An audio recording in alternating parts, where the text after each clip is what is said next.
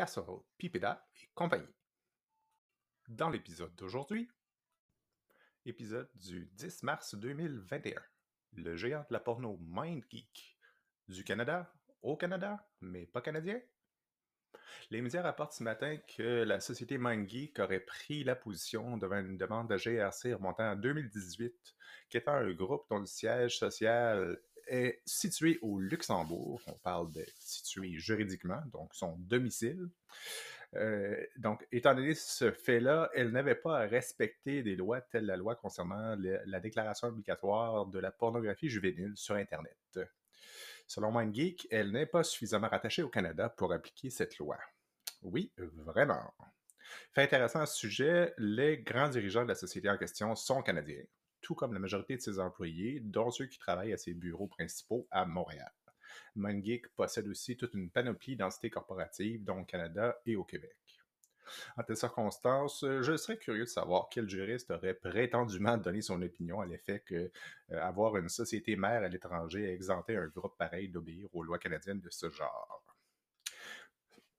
À titre informatif, selon Wikipédia euh, et le journaliste Maxime Bergeron, MindGeek serait la plus grande entreprise du monde de l'industrie pornographique. Euh, fin de la citation.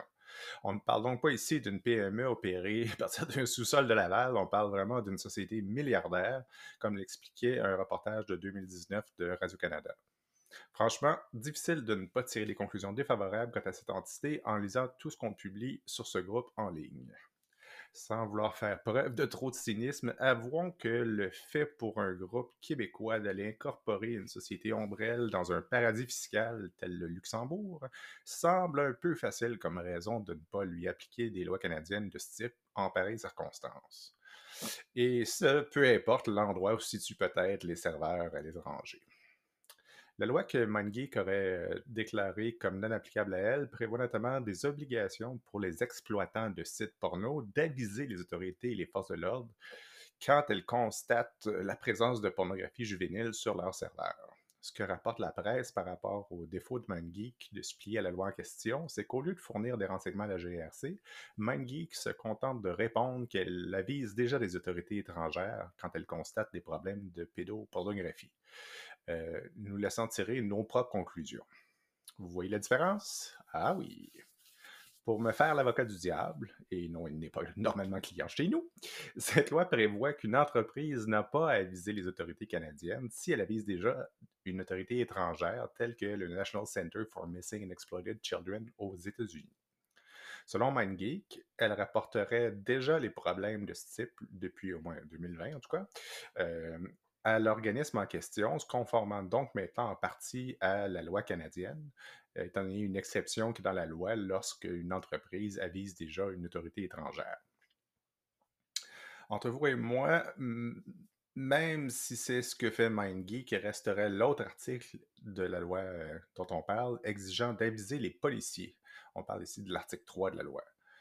Euh, ça, on n'en parle pas. Cet article 3 se lit comme suit. Si la personne qui fournit des services Internet au public, ici on parle de MindGeek évidemment, euh, a des motifs raisonnables de croire que ces services Internet sont ou ont été utilisés pour la perpétration d'une infraction relative à la pornographie juvénile, elle doit l'aviser dans les meilleurs délais à un agent de police, etc. etc. Bref, euh, en principe, lorsqu'une entreprise comme MindGeek a des motifs de croire qu'effectivement euh, il y a de la pornographie juvénile qui euh, a été sauvegardée sur ses serveurs, il doit y avoir un avis aux forces de l'ordre.